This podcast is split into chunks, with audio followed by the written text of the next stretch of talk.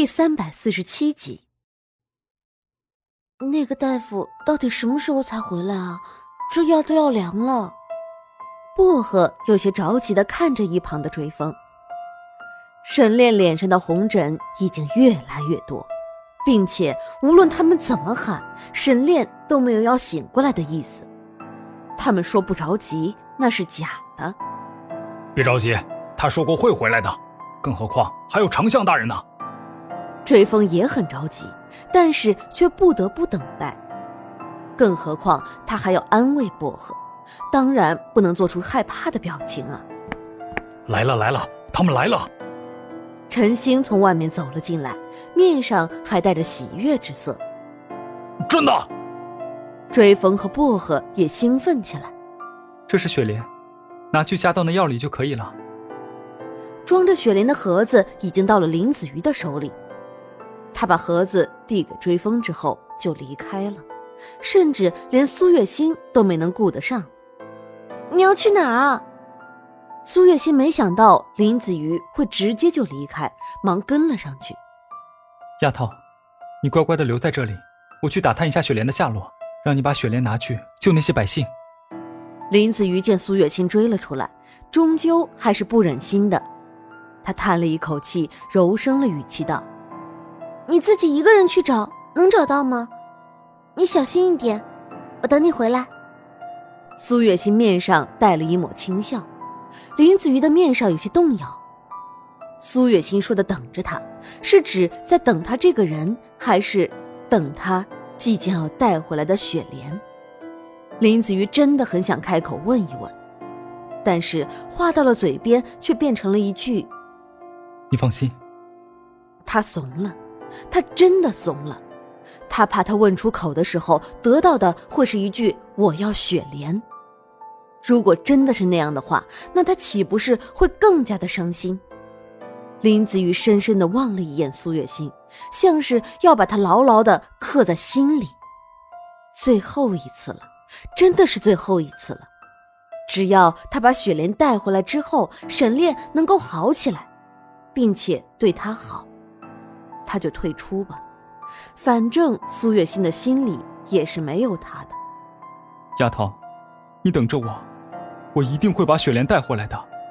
但是，仅此一次了，我们就此别过吧。希望你过得幸福。林子瑜轻笑着，把所有的情绪全都掩进了眸子里。不知道为什么，苏月心的心里突然一紧。就好像是要发生什么不好的事情了一样，本能的他喊住了林子玉：“丫头，你不用担心，我会没事的，我一定会把雪莲带回来的。”林子瑜没有转过身，就这样背对着苏月心在说话。他怕他一转过身就舍不得离开苏月心了。你，苏月心也说不上来是为什么。但是他总是觉得，林子瑜似乎有哪里变得不一样了。你快去快回吧。苏月心想起沈炼还在里面躺着，他还要看看药效，也就压下了心里的异样。说完这句话之后，就转过身离开了。林子瑜听到他离开的脚步声，并没有松一口气，心情反而越发的沉重起来。他的唇边溢出一声苦笑，随后便也离开了。沈烈那张绝美的脸上已经被红疹给毁得看不出原貌了。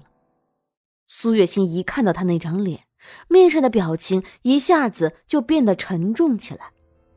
药呢？还没好吗？赶紧把药送过来啊！苏月心一下子着急起来。药来了，药来了。薄荷连忙把药端了过来，雪莲只放了一半叶子，剩下的还在一旁放着。苏月心扯了一片放进嘴里嚼碎之后，用嘴渡到了沈炼的嘴里。啊！薄荷震惊的睁大了眼睛，他们王爷这是被轻薄了吗？你这女子好生无耻！吹风也是很震惊。他猛地上前一步，拉开了苏月心。闭嘴！如果还想你们家王爷能够好好的，就不要拦着我。苏月心的眼神一厉，面上的表情变得狰狞起来。但是苏月心根本就没有露出自己的脸，唯有那双眼睛里的狠毒之色，让追风和薄荷看了个明白。两个人均是觉得苏月心不像是什么好人。你，你到底是什么人？最先开口的是薄荷。这样的人怎么能给王爷治病？把他赶出去！追风没有薄荷那样的心善，苏月心那样冒犯沈炼。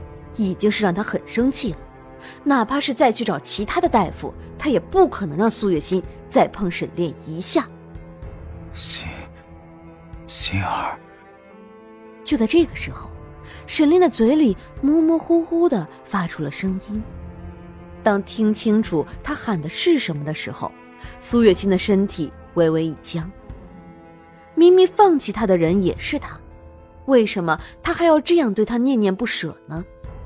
甚至连在病危的时候也喊着他的名字。沈炼，在你的心里，我到底是处于一个什么样的地位呢？喂，你还愣着干什么？没听见我说的话吗？赶紧出去啊！追风见苏月心还愣在原地，面上的表情也变得愤怒起来。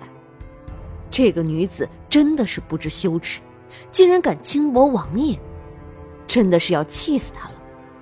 我说过了。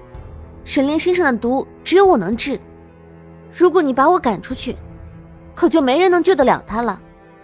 苏月心的情绪平复了一些，他看了一眼追风，面上闪过一抹笑意。